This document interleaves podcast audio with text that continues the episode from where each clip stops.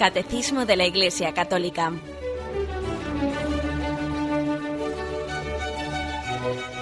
Un programa dirigido por Monseñor José Ignacio Munilla, Obispo de San Sebastián.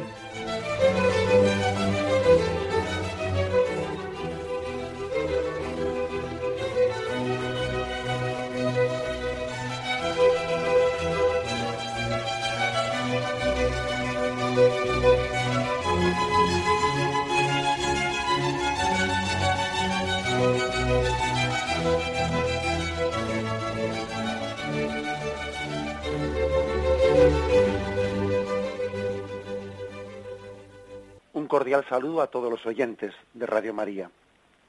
Un día más, con la gracia del Señor, proseguimos el comentario del Catecismo de nuestra Madre la Iglesia.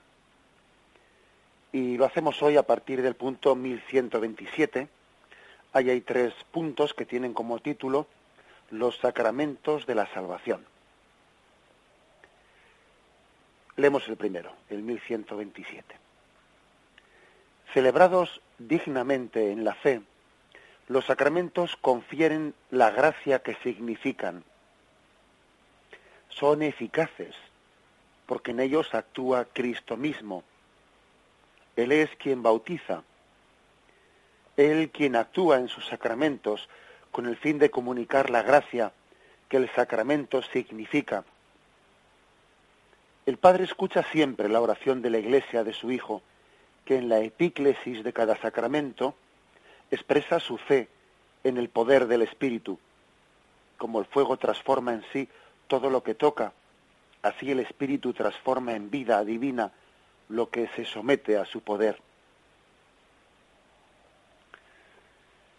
Y en un punto mm, de, con afirmaciones muy claras y en temas, en temas esenciales. La afirmación principal ¿eh? de este punto es la eficacia, la eficacia de los sacramentos porque en ellos actúa Jesucristo.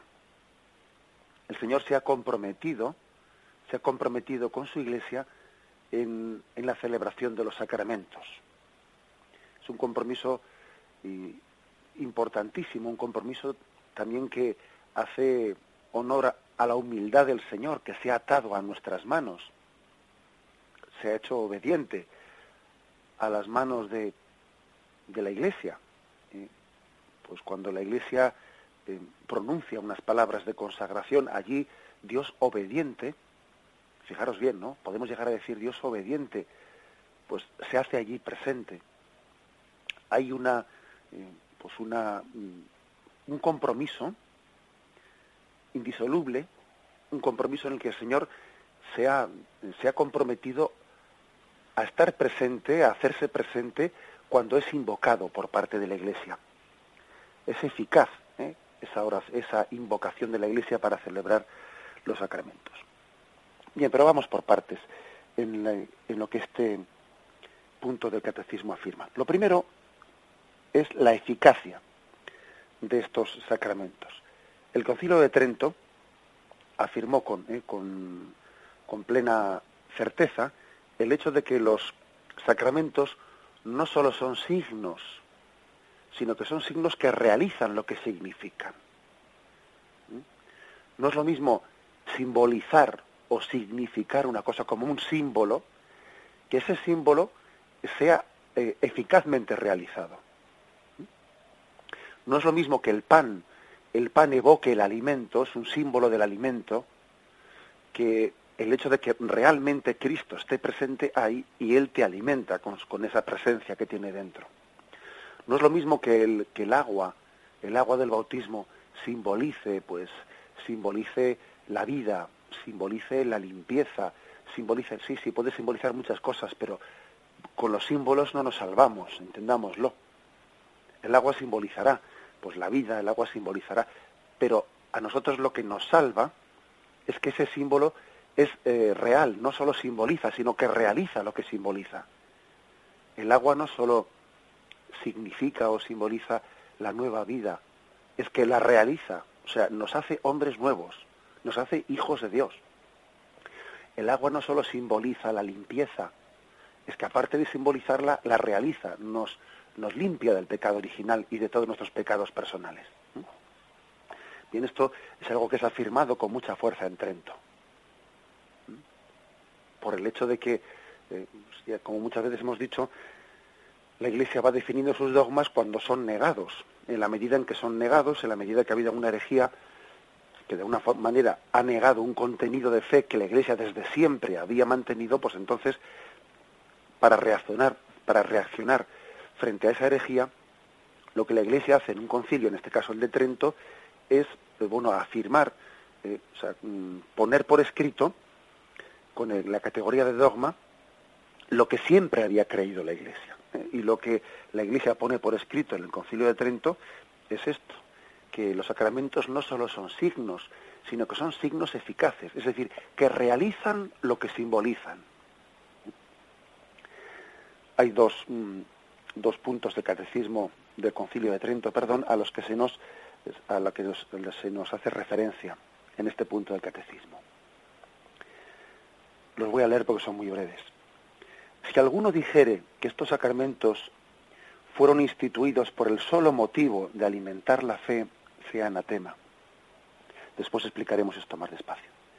Y dice después, si alguno dijere que los sacramentos de la nueva de la nueva ley no contienen la gracia que significan o que no confieren la gracia misma a los que no ponen óbice, como si sólo fueran signos externos de la gracia o justicia recibida por la fe y ciertas señales de la profesión cristiana por las que se distinguen entre los hombres, los fieles de los infieles, sea anatema. Bien, es decir, es un, punto del catecismo en el que nos, eh, afirma claramente, no, no, los signos sacramentales, a diferencia de otros signos, los signos sacramentales mm, confieren la gracia, no únicamente la significan. Pues imaginemos, por ejemplo, que, hagamos una celebración, no digo de un sacramento, ¿no? sino de un sacramental. Y en ese sacramental, pues, eh, por ejemplo, a los niños o a los que lo, están celebrando, se les dice que enciendan una vela. Y esa vela, pues es, el signo de la fe. Y esa vela encendida eh, simboliza la luz de la fe que Dios que Dios enciende en medio de las, de las oscuridades de, de las tinieblas. Bueno, eso es un símbolo, pero eso no está, esa luz que tú enciendes en una vela no te confiere la fe. Es un mero símbolo, porque no es un sacramento. Bueno, pues en un sacramental hay un signo que es un mero símbolo, pero en el sacramento, aparte de haber un símbolo, hay un conducto objetivo, objetivo y real, por el que Dios da su gracia.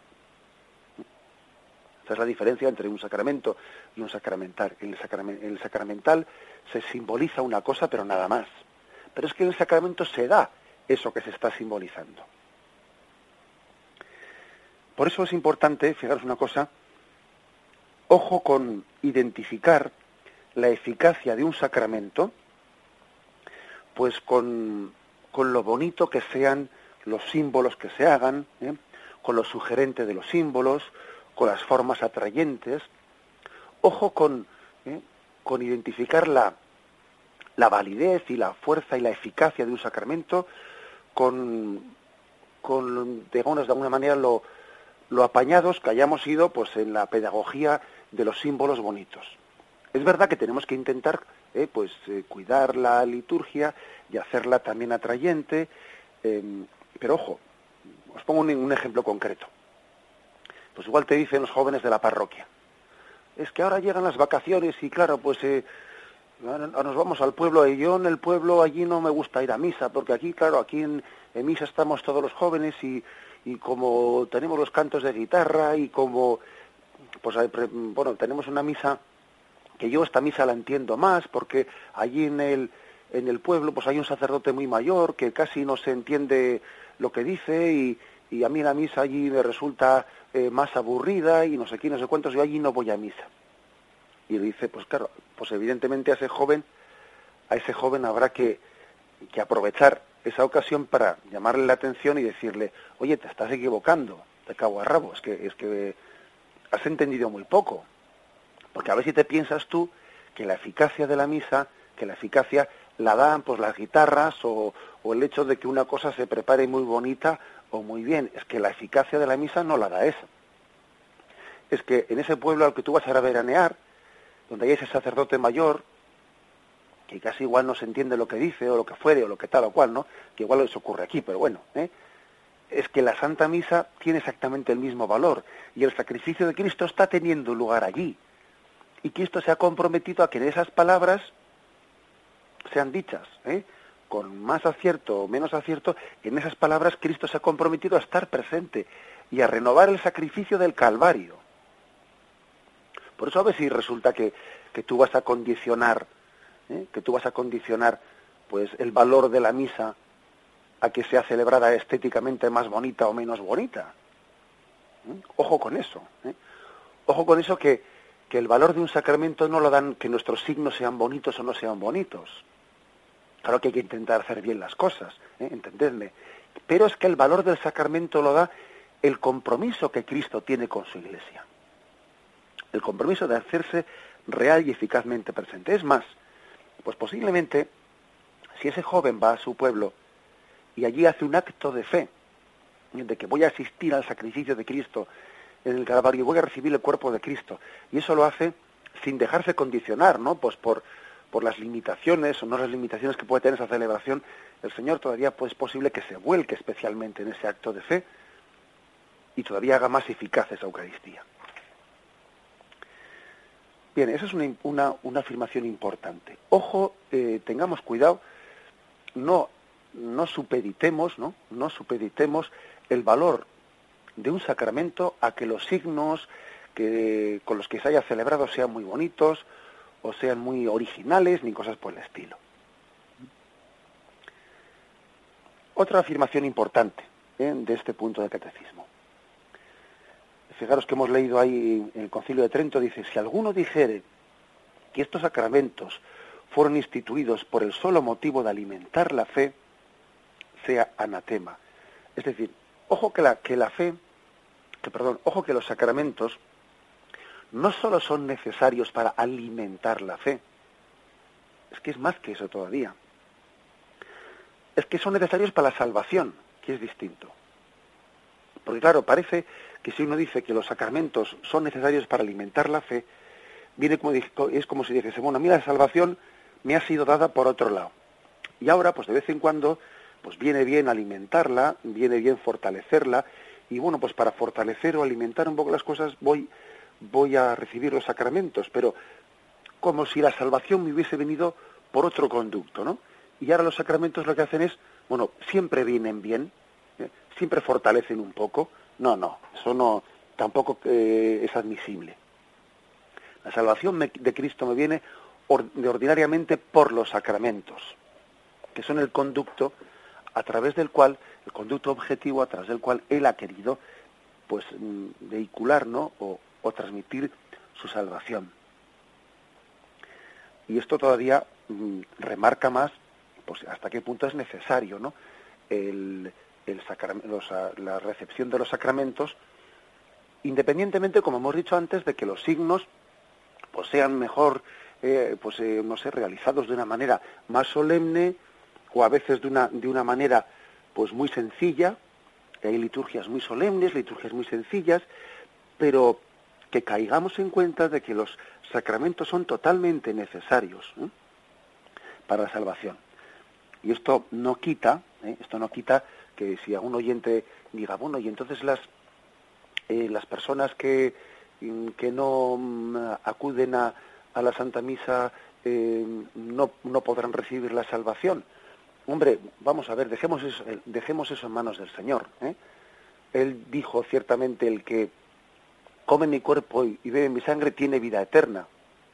O sea, vamos a, a, quedarnos con las palabras de Cristo objetivas que luego si alguien ha rechazado ese alimento de vida eterna, lo haya rechazado consciente y culpablemente, o lo haya rechazado sin tanta culpabilidad, eso solamente él sabrá, juzgarlo, ¿no?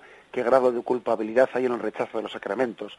Pero en sí, objetivamente, el Señor ha querido que a través de los sacramentos se nos dé eh, la, fuente, la fuente de la salvación. Por eso, los sacramentos no solo alimentan, es que dan la salvación. No es que vengan bien para crecer, no, no, no es que vengan bien, es que son necesarios para la salvación. Hay casos casos impresionantes, ¿no? Mm, por ejemplo, me imagino que habéis oído hablar muchos de vosotros del cardenal Bantuan, ¿eh? pues un, un, sacerdote vietnamita que Juan Pablo II pues eh, elevó al cardenalato, que había estado durante muchísimos años preso, preso en aquellas cárceles de su país por ser fiel a su bueno pues a su fe. Y este hombre en prisión durante muchos años cuando tenía la más mínima posibilidad de hacerse con un cachito de pan o con alguna eh, con alguna migaja de pan y de vino que igual alguien le pasaba furtivamente celebraba allí la Eucaristía en pues en su en su celda no en su mazmorra y claro alguien podría decir bueno, pero ese cachito, eso es un poquito, y eso es un poco indigno, porque esa, no sé, allí ese pan y ese vino no están celebrados estéticamente, eh, pues en una, ese es un cacho de pan, una migaja que eso no, pues no es digno porque no, no significa el banquete del pan y el vino. Bueno, déjate, déjate de, de pensar que los signos, si son bonitos, eh, entonces tienen valor y si no son bonitos no tienen valor. Ese cachito de pan, esa migaja con la que ese hombre celebraba la Eucaristía en una mazmorra más, además oculto, puesto contra la pared para que, nada, para que nadie viese lo que estaba haciendo, aunque el signo sea mínimo, mínimo, Dios, Dios se hacía presente en aquella Eucaristía. Dios estaba allí realmente presente. Y el sacrificio del Calvario se estaba renovando allí. Por eso aquí lo importante es entender que el valor del sacramento no lo da el hecho de que los signos sean hermosos o no sean hermosos. ¿eh? Y a veces hacemos, ¿eh? pues inflamos mucho los signos, los inflamos mucho y casi nos olvidamos del significado. ¿eh? Del significado. A veces puede ocurrir pues que eso que en, que las Eucaristías se inflan mucho pues los signos, pues imaginémonos, ¿no? Pues allí se hace pues vamos a ver, pues los niños hacen un signo en el que van de sus padres y les dan un beso, que está muy bien. Los niños van con una rosa y la entregan al otro. Se hace en una procesión de ofrendas un montón de ofrendas que simbolizan tal, simbolizan lo otro. El otro simboliza lo demás allá. Bueno, no, no vamos a, eh, con esto no estamos queriendo decir ¿eh? que todo eso sea rechazable, ni mucho menos. ¿eh? Incluso hemos visto en la liturgia del Santo Padre también cómo se han enfatizado pues todo el simbolismo de las ofrendas, etcétera. Pero ojo, lo que queremos decir es que cuidado con pensar que el valor de la, de la Eucaristía es proporcional a todos los signos y los símbolos que en ella se hagan. Es que a veces una Eucaristía como esta que estamos diciendo en la mazmorra de una prisión tiene un valor exactamente, no, a veces no siempre, ¿no? Tiene ese valor, el mismo valor infinito, aunque sea celebrada con un signo mínimo, allí con un cacho de pan y un poco de vino, celebrado contra la pared, realizando allí la renovación del sacrificio de Cristo. Bien, ¿por qué? Pues porque el sacramento no es únicamente, no es únicamente, no es ¿eh? fundamentalmente, no es el símbolo, sino que el sacramento es la gracia objetiva que Dios nos da a través de ese símbolo. Se ha hecho muy pomposamente o se ha hecho muy humilde, muy humildemente. Bien, tenemos un momento de reflexión y continuamos enseguida.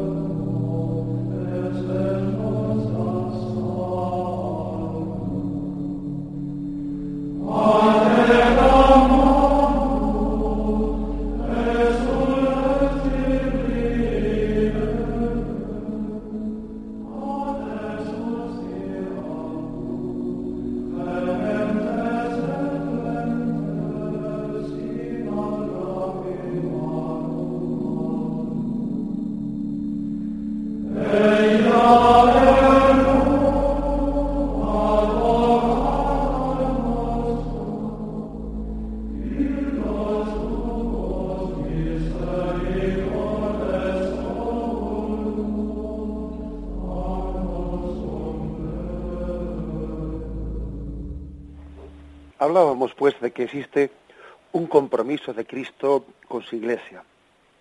Cristo actúa en nuestros signos sacramentales.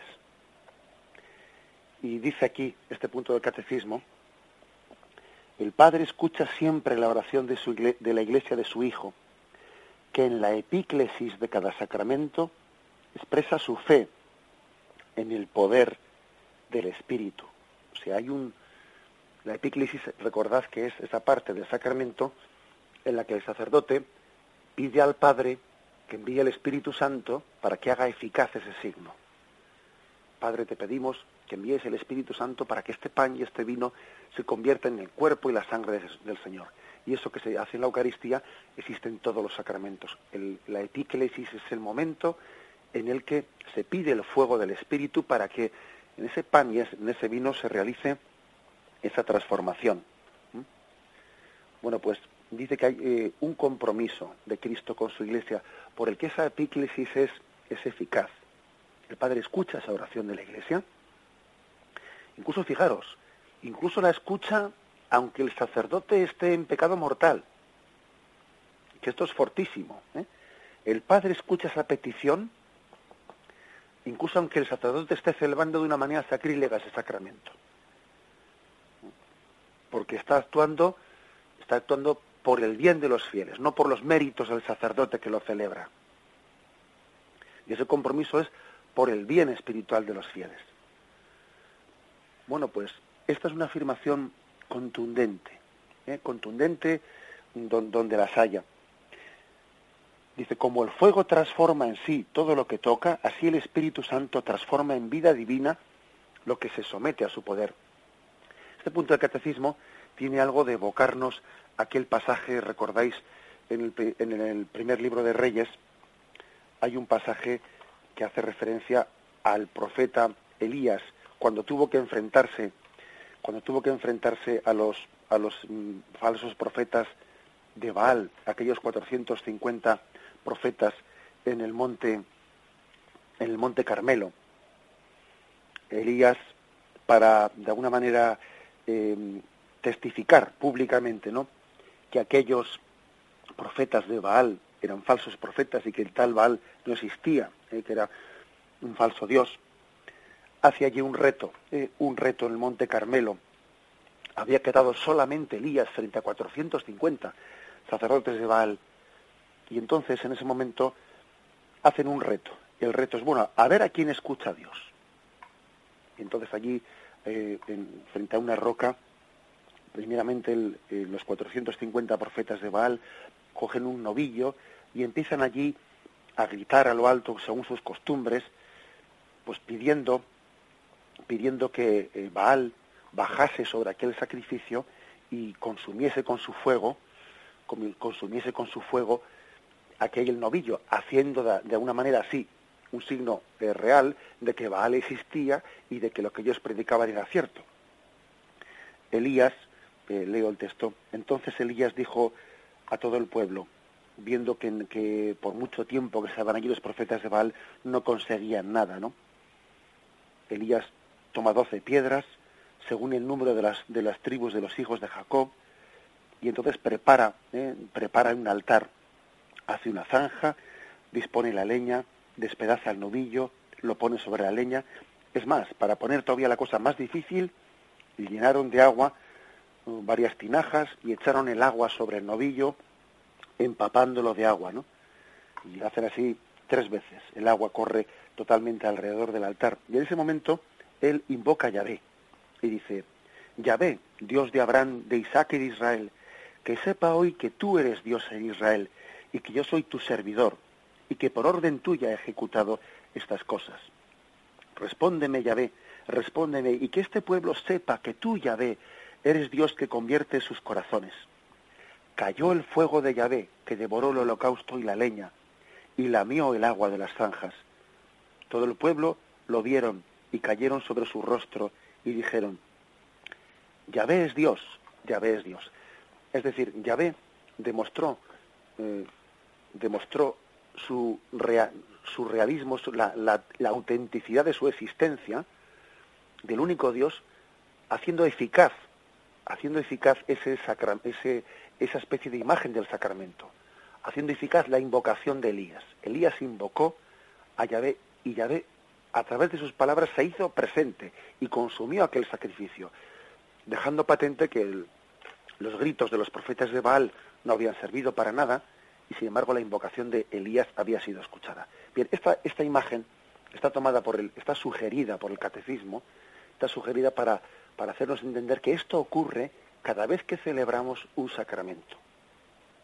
Cada vez que celebramos un sacramento, Dios se compromete y escucha la voz de ese sacerdote que preside, que celebra el sacramento. La escucha como escuchó la de Elías. Y en esa epiclesis, en esa invocación del Espíritu Santo, el Espíritu viene sobre ese altar y consuma, y consume, perdón, consume ese sacrificio.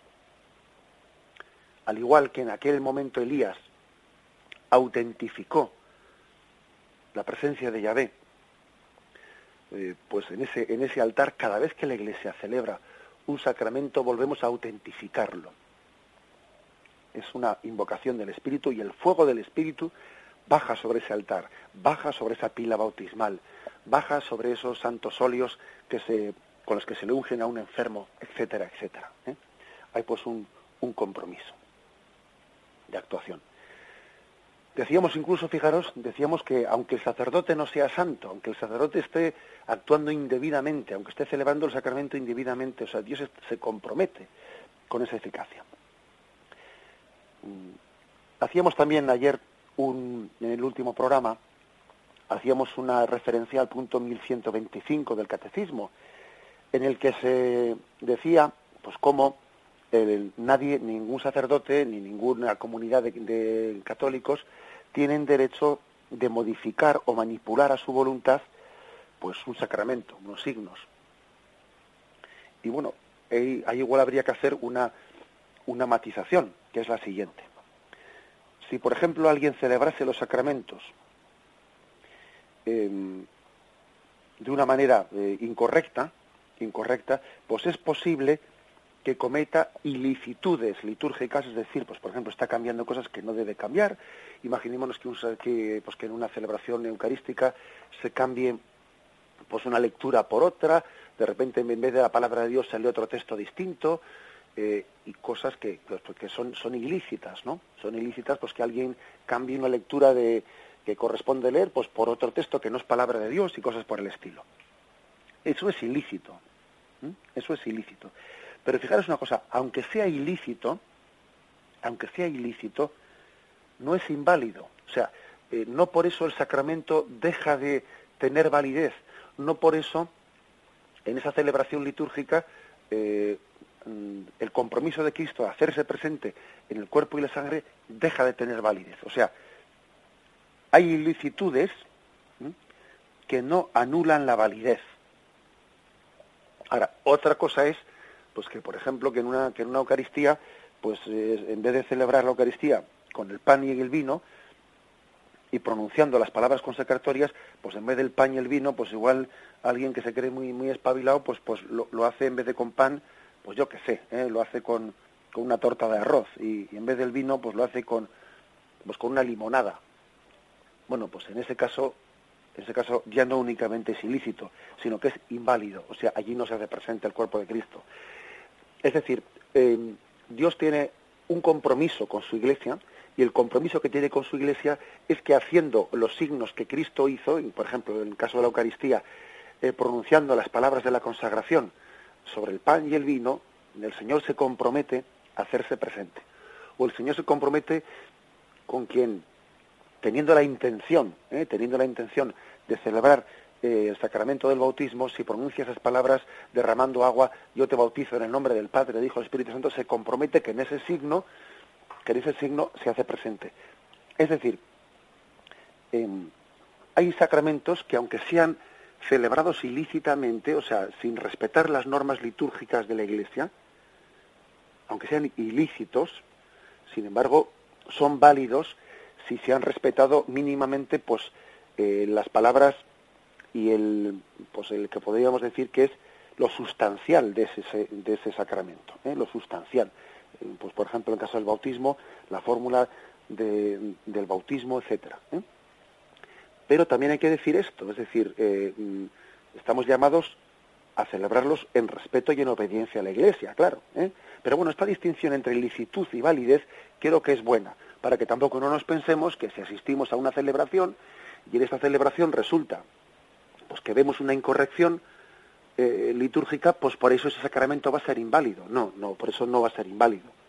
El Señor tiene más misericordia de nosotros y, bueno, y Él se compromete con su iglesia en la eficacia de esos sacramentos, aunque por desgracia, aunque por desgracia a veces no somos obedientes, no somos fieles y los podemos celebrar con demasiadas libertades ¿eh? por nuestra parte. Pero hay un compromiso de eficacia, de validez, ¿eh? De no ser, como he dicho, pues que alguien coja eh, y ya esté cambiando lo sustancial, pues eso, esté cambiando, pues que pretenda bautizar sin agua o que pretenda celebrar la Eucaristía sin pan sin el vino y sin pronunciar las palabras de la, de la Eucaristía, claro, con el cual ya, aparte de ilícito, ya es que es inválido. Recuerdo que cuando explicábamos este punto, el 1125, un oyente hizo una, una pregunta interesante. ¿eh? Hacía la, pregunta siguiente. Eh, bueno, y si insistimos tanto en la importancia de ser fieles a la celebración de la liturgia, em, no, no tenemos el peligro de caer, ¿no? Pues en el extremo, en el extremo de, de Lefebvre, ¿no? O de los integristas que de alguna manera se rebelaron contra el Concilio Vaticano II. ¿eh? Era una pregunta interesante. Y la, y la respuesta a esa pregunta es, es decir, no, precisamente sea por un extremo o por el otro extremo, se peca de lo mismo, se peca de falta de, confianza y de obediencia a nuestra Madre la Iglesia. Por un extremo o por el otro, pero se peca de lo mismo. Porque cuando el Señor dijo, eh, lo que atéis en la tierra quedará atado en el cielo, lo que desatéis en la tierra quedará desatado en el cielo, también se refería a las fórmulas litúrgicas. También se refería a las fórmulas litúrgicas. Entonces, cuando, cuando alguien pretende cambiarlas a su, a su antojo y a su capricho, se olvida de que lo que queda atado en, la tierra, lo que es atado en la tierra, queda atado en el cielo. Lo que lo que la Iglesia, nuestra Madre, nos ha pedido que respetemos, porque ha quedado atado en sus formas litúrgicas, queda atado en el cielo. Y por el extremo contrario, pues a, pues a la gente igual seguidora del Efebre, que gracias a Dios, pues, pues en, España pues, pues tenemos muy pocos, ¿no? O prácticamente eso es más cosa de, Francia y de Suiza, etcétera. Pero bueno, por el extremo contrario, hay que decirle que lo que queda, lo que la Iglesia ha desatado en la tierra, queda desatado en el cielo. Y si la Iglesia ha hecho una reforma litúrgica, de alguna manera desatando ciertas fórmulas que antes existían, queda desatado en el cielo también. Es decir, por un extremo o por el otro, fijaros que se peca de lo mismo, de no tener confianza en nuestra Madre Iglesia, que atando y desatando nos está también eh, ayudando a seguir más de cerca pues, el camino de Jesucristo. ¿eh? Hay, hay que tener también un argumento de obediencia en la celebración de la liturgia. Los signos son signos humildes, pero que la Iglesia, como gran pedagoga, gran, pues, gran maestra de, nuestra fe, pues va atando y desatando con prudencia y en respeto a la tradición de la Iglesia, con prudencia y en respeto a la tradición de la Iglesia, para que los sacramentos que celebramos pues, eh, pues sean em, plenamente, podríamos decir, pues, pues em, plenificantes, ¿eh? o sea, que sean válidos, pero que al mismo tiempo que sean válidos, o sea, que sean también adecuados a nuestra forma de expresión, a la pedagogía que el hombre, el hombre actual necesita para, para recibir de una manera más adecuada la gracia del Señor. Bueno, hacemos un momento de, ¿eh? de reflexión y continuamos enseguida.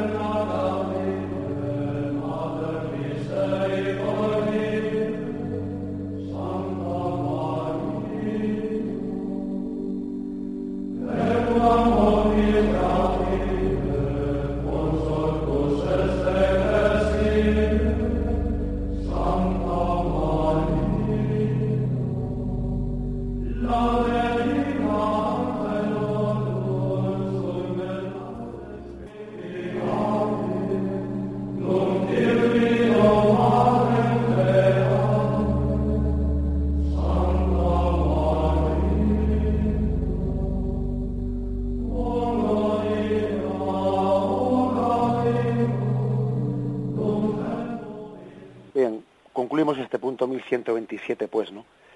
En él quizás también lo es muy importante sacar, extraer como conclusión esta afirmación que dice, son eficaces los sacramentos porque en ellos actúa Cristo mismo, es Él quien bautiza, es Él quien celebra la Santa Misa, es Él, eh, cuando se celebra un sacramento, el sacerdote lo celebra in persona Christi, en persona, en nombre de Cristo cabeza. Por eso llega, esto llega a su máximo cuando el sacerdote celebrando o pronunciando las palabras de la consagración dice, tomad y comed porque esto es mi, mi cuerpo, como si él fuese Jesús, hablando en primera persona, el singular. Porque podía haber dicho, tomad y comed porque esto es el cuerpo de Jesús, no dice, esto es mi cuerpo. Y está claro que no es el cuerpo del sacerdote, es el cuerpo de Jesús. Porque en ese momento el sacerdote actúa en nombre, en persona de Cristo, y es Cristo quien bautiza, es Cristo quien unge a los enfermos, es Cristo quien celebra la Eucaristía. Por eso son eficaces. ¿eh? Y no solo son símbolos, sino que realizan eso que están simbolizando. Bien, dice el punto siguiente, el 1128. Tal es el sentido de la siguiente afirmación de la Iglesia. Los sacramentos obran ex opere operato, según las palabras del concilio, por el hecho, la traducción es del este, este latinajo que se mete aquí, ¿verdad? El ex opere operato, la traducción es por el hecho mismo de que la acción se realiza. Ahora explicamos esto. Es decir, en virtud de la obra salvífica de Cristo, realizada de una vez por todas. De ahí se sigue que el sacramento no actúa en virtud de la justicia del hombre, que lo da o que lo recibe, sino por el poder de Dios. En consecuencia, siempre que un sacramento es celebrado conforme a la intención de la Iglesia, el poder de Cristo y de su Espíritu actúa en él y por él, independientemente de la santidad personal del ministro. Sin embargo, los frutos de los sacramentos dependen también de las disposiciones del que los recibe. Bueno, aquí dos afirmaciones principales. Ese, ese latinajo que os decía, ¿no? que es un, pues una frase muy, mm, vamos, que, que es muy tradicional por eso, en, la, en la teología católica, por eso la ha incluido el catecismo. El catecismo tiene muy pocos latinajos, ¿eh? tiene muy pocos. Únicamente ha incluido alguno, pues de esos que ya han, hecho mucha tradición en la Iglesia. Uno de estos es este, ex opere operato. Quiere decir, pues que los sacramentos tienen eficacia por el hecho mismo de que es eh, de que en esa eh, en esa celebración se esté realizando lo que Cristo dijo, ex opere operato. Que aunque el sacerdote sea una calamidad, aunque las cosas se hayan hecho chapuceramente, aunque no sé, ex opere operato, allí Cristo se ha comprometido a estar presente. Eso significa. Eso no quiere decir que sea lo mismo celebrar una, una Eucaristía chapuceramente que no, claro, no. Ya dice aquí que, sin embargo, los frutos de los sacramentos dependen también de las disposiciones ¿eh? de los que lo reciben y del que lo celebra. ¿eh? O sea que una cosa no quita la otra. O sea, el hecho de que el sacramento sea válido ex opere operato, o sea, por, por la misma, por el mismo compromiso que Cristo tuvo de que se iba a hacer presente ¿eh? en ese sacramento, eso no quiere decir que sea igual celebrarlo chapuceramente que no, claro, eso tampoco, eso tampoco es así. Y ahí tenemos, pues, por ejemplo, testimonios que todos sabemos que cuando el Padre Pío eh, celebraba pues eh, sus Eucaristías, había miles de personas que se convertían en esas Eucaristías, ¿no? Y bueno, y cuando un sacerdote, pues que no, los que no somos santos, pues celebramos la Eucaristía, pues esas conversiones no las vemos, ¿no? Ahora bien, ojo, el mismo sacrificio de Cristo estaba teniendo lugar en una Eucaristía del Padre Pío que en una nuestra. ¿eh? O sea, no es que allí se hiciese más presente el Señor, no, no, igual de presente estaba. En una Eucaristía celebrada por uno de nosotros como celebrada por un sacerdote santo como el Padre Pío. Luego hay que mantener lo del ex opera operato, o sea, que el sacramento vale por sí mismo, no porque el cura que lo celebre sea santo, pero también hay que decir que hay que intentar que los fieles que asisten, etcétera, tengan la mejor disposición y el sacerdote lo mismo para que tengan los mayores frutos posibles. ¿eh? Las dos cosas, hay que decir.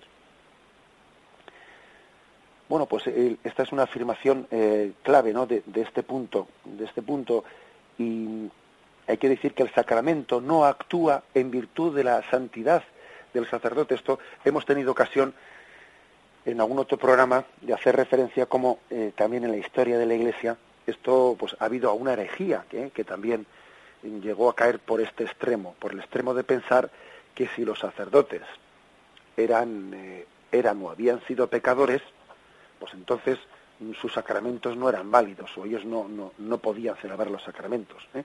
Acordaros del caso que, que comentábamos de cómo en los primeros siglos los sacerdotes que eran los lapsis, o sea, los que habían caído, los que habían en, en los momentos de las persecuciones de los romanos, habían eh, jurado de su fe, eh, habían traicionado su fe por miedo a la muerte, pues luego cuando eran readmitidos después de la penitencia a la iglesia cristiana, claro, algunos se resistían a que volviesen a celebrar los sacramentos, porque les parecía que esos que habían traicionado la fe en el momento de la persecución, ahora ya no eran dignos de celebrar los sacramentos. No, no, es que indignos somos siempre, perdón, indignos somos siempre. ¿Eh? Que el sacerdote, a imagen de Pedro, que negó a Jesucristo tres veces, sin embargo luego Cristo le encomendó a Pedro no únicamente el poder celebrar los sacramentos, sino el capitanear la iglesia, ni más ni menos. Y el Señor sabía que, Pedro había negado por tres veces que conocía a Jesús. Un caso más claro no se puede ver. ¿eh? Bien, aunque sea brevemente, vamos al último, ¿eh? al último de los puntos, al 1129.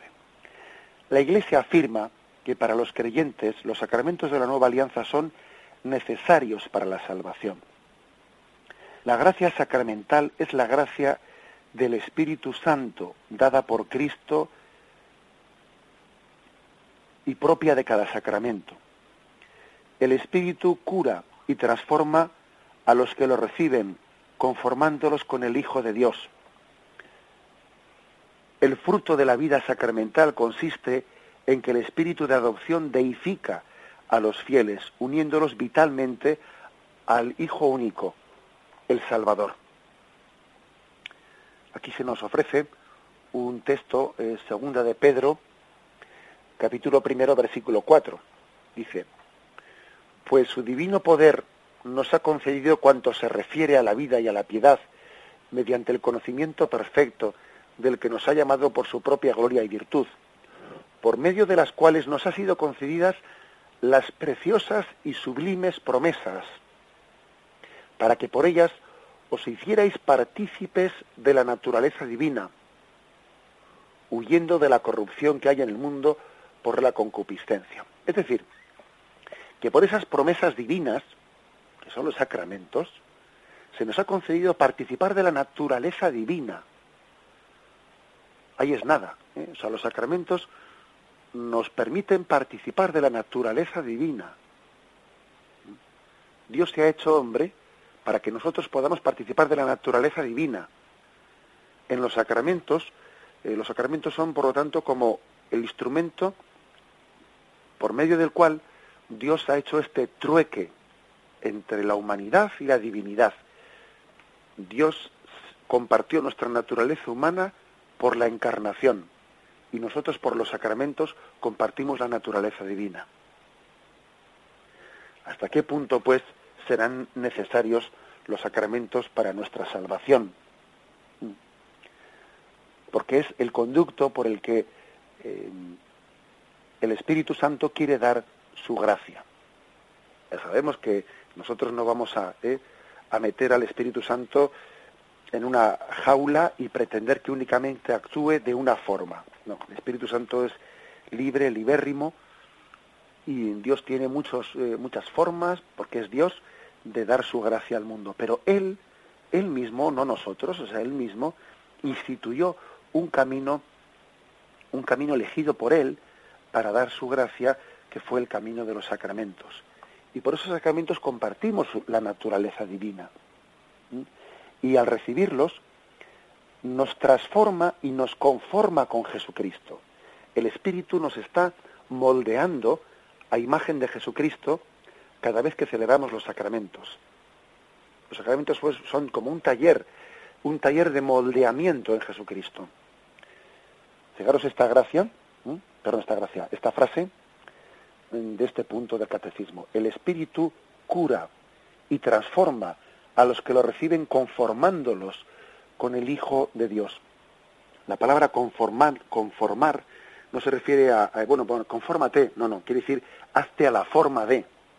O sea, transfórmate según la forma de Cristo. Los sacramentos, pues, mm, eh, lo que hacen es mm, completar la imagen y la semejanza que tenemos por la creación que había sido eh, deformada por el pecado.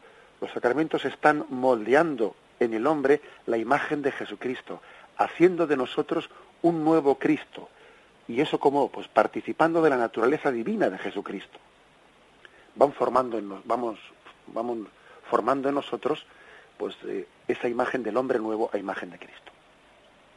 Bien, dejamos aquí la explicación de hoy del catecismo, estos tres puntos que tienen como título los sacramentos de la salvación. Me despido con la bendición de Dios Todopoderoso, Padre, Hijo y Espíritu Santo, descienda sobre vosotros. Alabado sea Jesucristo.